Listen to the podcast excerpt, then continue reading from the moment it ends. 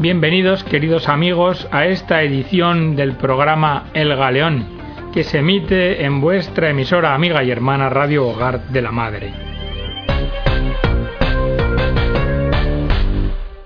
El programa de hoy va a tratar sobre una entrevista que ha circulado en diversos medios de comunicación, en Alfa y Omega, en solidaridad.net, una entrevista a Herman Shapers, que a continuación os vamos a representar radiofónicamente y que esperamos que sea de vuestro interés.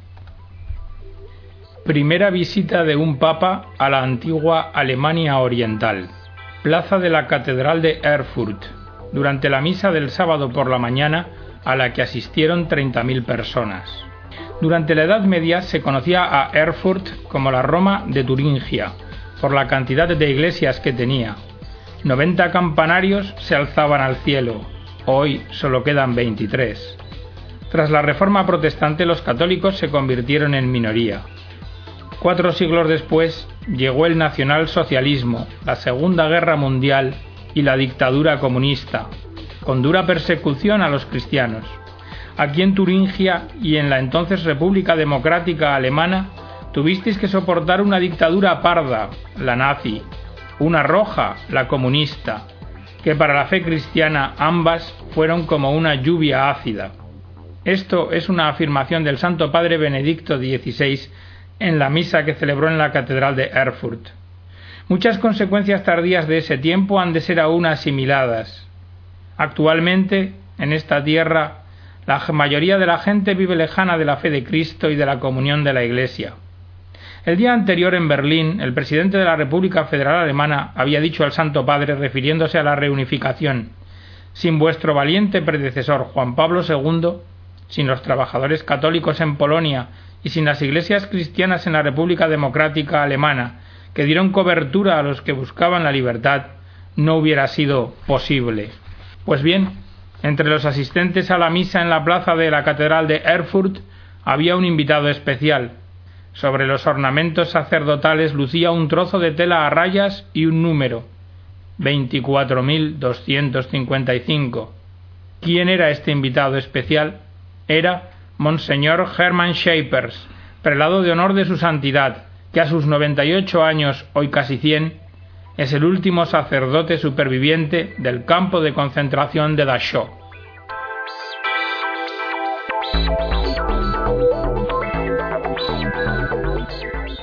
Usted, Monseñor Hermann Scheipers, pasó directamente del horror nazi a vivir bajo la persecución comunista en la parte oriental de Alemania dominada por la Unión Soviética hasta la caída del muro en 1989. ¿Por qué le enviaron al campo de concentración de Dachau?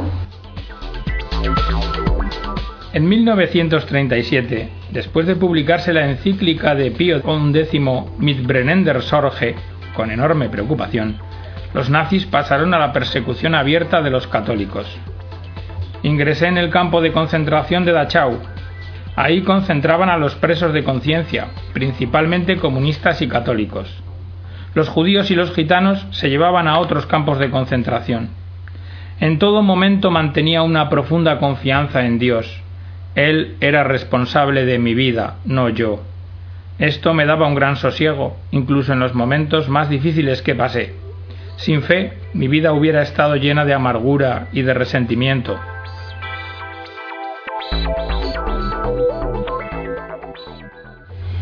¿Qué significa para usted ser cristiano en el siglo XX y en el siglo XXI? Mi compromiso cristiano se ha tenido que curtir en diferentes totalitarismos. Primero, en el nacionalsocialismo. Nos perseguían porque no aceptábamos la supremacía de ningún hombre y desde luego no la de Hitler. Después, el comunismo, nos perseguían porque no aceptábamos la supremacía de Stalin ni de la dictadura del proletariado. En la Unión Soviética se asesinaba a los cristianos en los gulags, que eran campos de concentración, o se les privaba de todos los derechos civiles básicos, igual que en la Alemania comunista. Tras la caída del muro, el capitalismo. Este totalitarismo consiguió vaciar las iglesias. Se mete en la forma de pensar de las personas como una serpiente invisible, se propaga la libertad de religión, pero a través de la propaganda se encargan de que a la vez se ridiculice. Un sistema que produce tanta hambre en el mundo para el beneficio de unos pocos no puede tolerar que los valores cristianos tengan fuerza en la sociedad. Los totalitarismos se van haciendo cada vez más brutales, si no existe una sociedad organizada que lo evite. Hitler empezó por insultar a los judíos, y al ver que esto se permitía, iba avanzando progresivamente hasta que llegó al exterminio. Cuando la vida humana deja de ser sagrada, todo es posible. En el capitalismo, el poder se va haciendo nuevamente señor sobre la vida y la muerte de los hombres. Se va aceptando la eutanasia, el aborto, el hambre en el tercer mundo. Unos pocos, y esto es la verdad, se enriquecen a costa de la vida de los otros. Hoy los cristianos seguimos siendo un estorbo para la pretensión de los poderosos de dominar todos los aspectos de la vida de los hombres. Los totalitarismos exigen que nos arrodillemos ante el ídolo Estado o ante algo similar que nos proponen. Pero hoy podemos optar por escuchar la llamada de la libertad, o también podemos priorizar el beneficio económico, el lucro. Movimientos eclesiales como el movimiento cultural cristiano están luchando activamente por la dignidad de todo ser humano.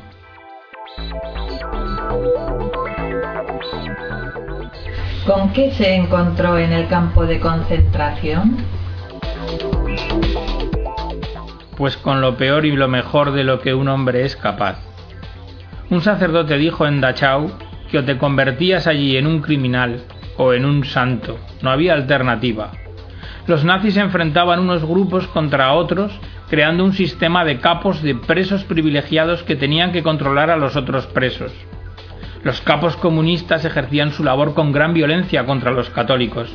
Yo vi cómo uno de estos capos asesinó a un sacerdote enfermo con una inyección de benzol. Y lo hizo por puro odio ideológico. Pero también existían los capos que solo nos maltrataban cuando miraban los nazis. Los que no morimos de hambre, tifus o asesinados, sabíamos que nos esperaba al final la cámara de gas. Cuando me llegó el turno, habían matado ya a más de tres mil sacerdotes y tuve una de las experiencias de solidaridad más profundas de mi vida. Otro sacerdote muy enfermo, moribundo de hambre, me paró en mi camino hacia la cámara de gas para ofrecerme un pedazo de pan, el único del día. Yo quise rechazarlo porque a él le hacía falta para sobrevivir, mientras que yo moriría poco después. Pero él insistió, diciendo que los apóstoles descubrieron la presencia del Señor al partir el pan. Lo acepté profundamente conmovido. Yo me salvé. Él murió. Desde entonces, cada vez que celebro la Eucaristía, veo en la consagración el pan que Él me había entregado. Ser santo no es algo racional, el amor no es racional. Fue el contrapunto de luz frente a la irracionalidad que reinaba en el campo de concentración, la de la violencia y el asesinato planificado. Poco antes de terminar la guerra, cuando ya se escuchaba a la artillería norteamericana, los nazis ordenaron abandonar el campo. Fue entonces cuando se organizaron las tristemente famosas marchas de la muerte. Querían evitar que los aliados encontraran los campos de concentración en funcionamiento y con demasiados testigos. Había un pabellón con enfermos altamente contagiosos. No quedaba ya tiempo para deshacerse de ellos y para dar una impresión mínimamente civilizada de algo, y ordenaron a los capos de la enfermería, comunistas, quedarse a cuidarlos. Pero los capos se negaron. Se respiraba ya el fin de la guerra. Entonces las SS, no sabiendo dónde acudir, pidieron veinte voluntarios.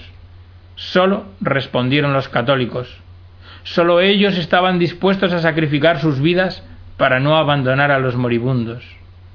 Y esto era una entrega que ni Hitler ni Stalin podían tolerar, una entrega por encima de la propia vida y de la muerte. Yo salí con miles de presos de la última marcha de la muerte, y en el bosque logré escapar. ¿Llevaron a cabo ordenaciones sacerdotales? Completamente teníamos prohibido celebrar la misa. La celebrábamos en secreto. Uno de los presos, Karl Leisner, expresó el deseo de consagrarse sacerdote. Parecía imposible hacerlo. No había ningún obispo entre nosotros, decíamos medio en broma que había que rezar para que detuvieran a alguno. Poco después ingresaron al obispo Gabriel Piguet. Solo nos faltaba obtener autorización del arzobispo de Múnich. Al lado del campo de concentración había un vivero de flores. Una de las compradoras habituales se había ofrecido a hacer de mensajera clandestina entre los sacerdotes y el mundo exterior. Por esta vía llegó la autorización del arzobispo. Francia y Alemania eran enemigos en la guerra, pero aquí la ordenación la celebramos juntos, para un cristiano no existen las fronteras que establecen los políticos. Laisna murió poco después de la liberación de una enfermedad contraída en el campo y fue beatificado por Juan Pablo II en 1996 y en el año 2007 ya se abrió su proceso de canonización. ¿Por qué persiguió Hitler a la Iglesia Católica? En las elecciones de los años 1932 y 1933, Hitler obtuvo muchos menos votos en las zonas católicas que en el resto del país. La Iglesia había advertido desde el principio que Hitler perseguía un proyecto totalitario, incluso mucho antes que otros estados e incluso el Comité Olímpico que otorgó las Olimpiadas de 1936 a Berlín se distanciaran de la Alemania nazi. A partir de la encíclica de 1937, la Iglesia Católica empezó a sufrir una creciente persecución. Hitler había conseguido fusionar a la mayoría de las iglesias evangélicas en la Iglesia alemana, una iglesia nacional creada a las órdenes del régimen, pero no pudo doblegar a la Iglesia católica. Hitler, igual que Stalin, era una persona muy religiosa, obsesionada con imponer la salvación al mundo con él a la cabeza. No toleraban una iglesia que obstaculizara su propio plan para salvar al mundo. Cuando se encontraron los diarios del ministro de propaganda de Hitler, Goebbels, se pudo confirmar que después de la solución final de los judíos, que no era otra que su exterminio, vendría la solución final de los cristianos, pero no sin antes haber ganado la guerra, porque mientras la guerra durara, se les seguía necesitando en el frente. ¿Por qué hay quienes acusan a la Iglesia de haber colaborado con los nazis? La Iglesia y los nazis fueron incompatibles y enfrentados desde el principio. Con la llegada de los nazis al poder, la Iglesia tenía el deber de defender el derecho a la libertad de culto, razón por la que firmó un concordato con los nazis. Los demás países también siguieron tratando a Alemania y su gobierno con normalidad, incluso cuando los nazis habían empezado ya a perseguir a los católicos tras haber roto todos los acuerdos del concordato. Los que acusan a la Iglesia de colaboración lo hacen para ocultar sus propios desatinos en aquella época. Una vez en libertad pasó a la Alemania comunista. ¿Por qué? Yo quería ser sacerdote donde más falta hiciera. Después de la guerra fue en la Alemania ocupada por la Unión Soviética. Mi familia no quería que después de haber sobrevivido milagrosamente del campo nazi, me pusiera ahora en las garras de Stalin. En la Alemania comunista, nuestros medios eran tan precarios que recuerdo una misa en invierno en la que se había congelado el vino en el cáliz durante la celebración. Los comunistas habían establecido un filtro terrible. La fiesta de la consagración de la juventud con la que pretendían desactivar la confirmación de católicos y de los protestantes. Los obispos católicos y protestantes no permitieron confirmarse a aquellos que habían aceptado el ritual pagano. Esto tenía gravísimas consecuencias. Quien no participaba en la consagración de la juventud jamás tendría la menor posibilidad de ser admitido en la universidad o en un buen puesto de trabajo. Cuando denuncié públicamente esta situación, la reacción de los comunistas fue acusarme de difamación de las autoridades. Hasta aquí, queridos amigos, la entrevista que hemos representado radiofónicamente a Monseñor Hermann Schaefers. Y tras el testimonio de Hermann Schaefers, queridos amigos, qué mejor que hablar de aquella época del Fútbol Club Start, el equipo que prefirió morir antes que perder. Por si no sabéis de qué va, se trata de un grupo de prisioneros de guerra de los nazis que aceptan jugar un partido de exhibición para la propaganda alemana, aunque en realidad los prisioneros aceptan jugarlo para escaparse en el descanso. Tras jugar el partido entero empatan a cuatro y después consiguen escapar tras una invasión del campo. Esta película está protagonizada por el gran Michael Caine y por Sylvester Stallone. Fue famosa también por contar con jugadores profesionales como Pelé, Ossie Ardiles, John Wark o Paul Van Himst, entre otros. La película está inspirada en hechos reales. Y estos hechos reales superan en emoción a la película, aunque no tuvieron un final aparentemente tan feliz. Kiev, Unión Soviética, principios del verano del año 1941. Hitler está lanzando su ofensiva suicida contra el ejército rojo y ha ocupado Ucrania. La capital está totalmente controlada por los alemanes. Muchos ciudadanos han muerto o han desaparecido en los ataques, entre ellos los jugadores del Dinamo de Kiev, uno de los equipos punteros de la recién nacida Unión de las Repúblicas Socialistas Soviéticas. Josif Kordik es un panadero de la ciudad que puede mantener su negocio por ser de etnia alemana. Además, es un gran fan del Dinamo. Un día, paseando por su derruida ciudad, se encuentra a un desahuciado Nikolai Trusevic, el portero titular de su amado equipo, y emocionado ante este hallazgo arriesga su negocio y lo contrata para trabajar en su panadería. Al poco, Trusevich y Kordik deciden buscar en la caótica Kiev al resto de jugadores del Dinamo, y poco a poco los van localizando, incluidos tres jugadores del otro equipo de la ciudad, el Lokomotiv, y Kordik los emplea en su panadería. Una vez juntos, deciden volver a jugar.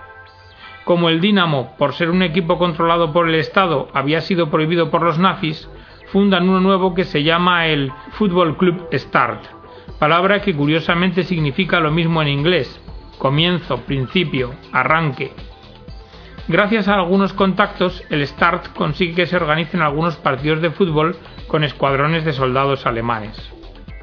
El Start jugó contra guarniciones húngaras, rumanas y alemanas, con los siguientes resultados en los seis primeros partidos: 6-2, 11-0, 9-1, 6-0, 5-1 y 3-2. Los alemanes empezaron a molestarse, no solo porque el Start ponía en entredicho la teoría nazi de la superioridad de la raza aria sobre la eslava, sino porque las victorias del equipo soviético estaban dando balones de moral a la población ocupada así que decidieron mandar a Kiev al Flalkelf, un equipo formado por oficiales de la Luftwaffe de más nivel. Pero pasó lo inevitable. El Start ganó a los oficiales de la Luftwaffe por 5 a 1.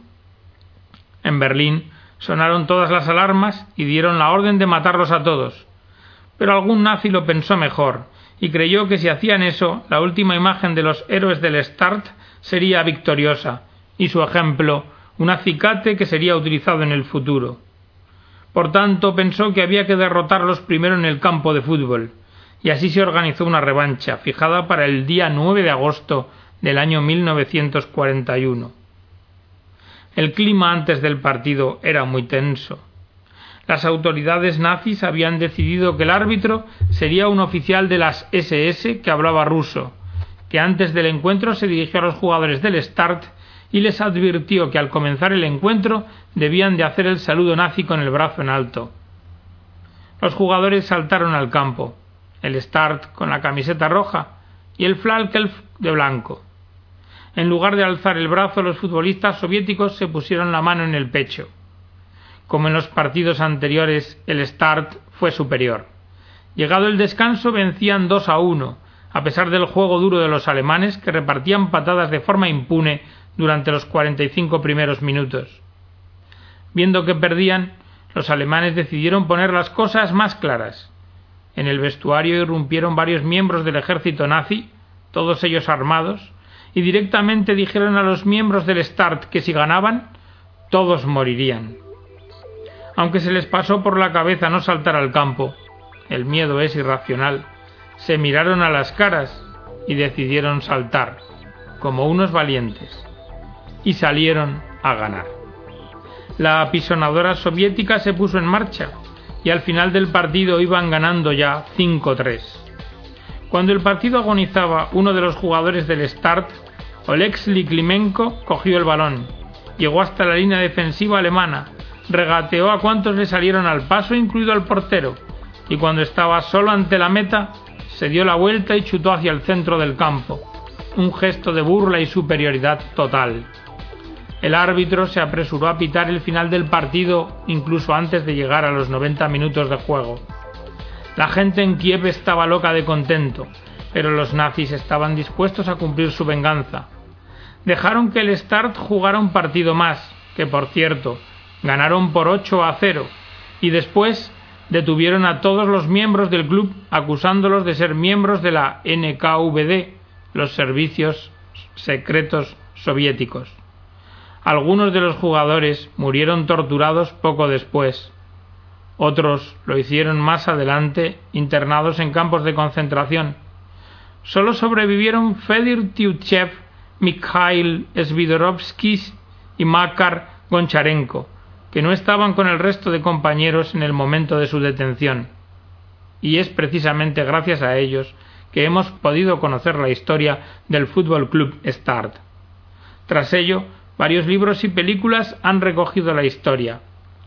En 1981 se erigió junto al estadio del Dinamo una escultura de homenaje a los héroes del Fútbol Club Start, y se dice que quien conserve una entrada del partido del 9 de agosto de 1941 tendrá un asiento asegurado para ver al Dinamo de Kiev.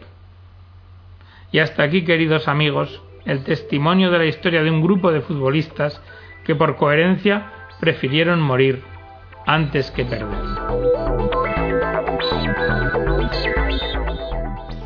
Pero creo que no sería justo terminar el programa habiendo hablado del nazismo, silenciando que hubo personas verdaderamente valientes y llenas de fe que se opusieron al régimen, alemanes, como el obispo Clemens August von Galen, el león de Münster. Y de él vamos a traer como colofón del programa su predicación del 9 de septiembre de 1936, la Victorstrach, la conmemoración de San Víctor en Santen, la cual ofreció al obispo la ocasión de hablar sobre los límites de la obediencia a las autoridades seculares, doctrina aplicable perfectamente también hoy en día a todos los cristianos en sus respectivos países, incluido sin duda España. Von Galen se preguntaba ¿Cómo puede la Iglesia venerar como santo al soldado Víctor? ¿Cómo puede presentarnos como modelo un hombre que fue ajusticiado por haber violado el juramento de fidelidad a la bandera por desobediencia hacia el emperador? El cristianismo pide obediencia a Dios, dice von Galen, pero también a los hombres. En el momento en que la autoridad humana con sus mandatos entra en conflicto con la propia conciencia y lo que ésta exige con claridad, aquella pierde su derecho a mandar está abusando del propio poder.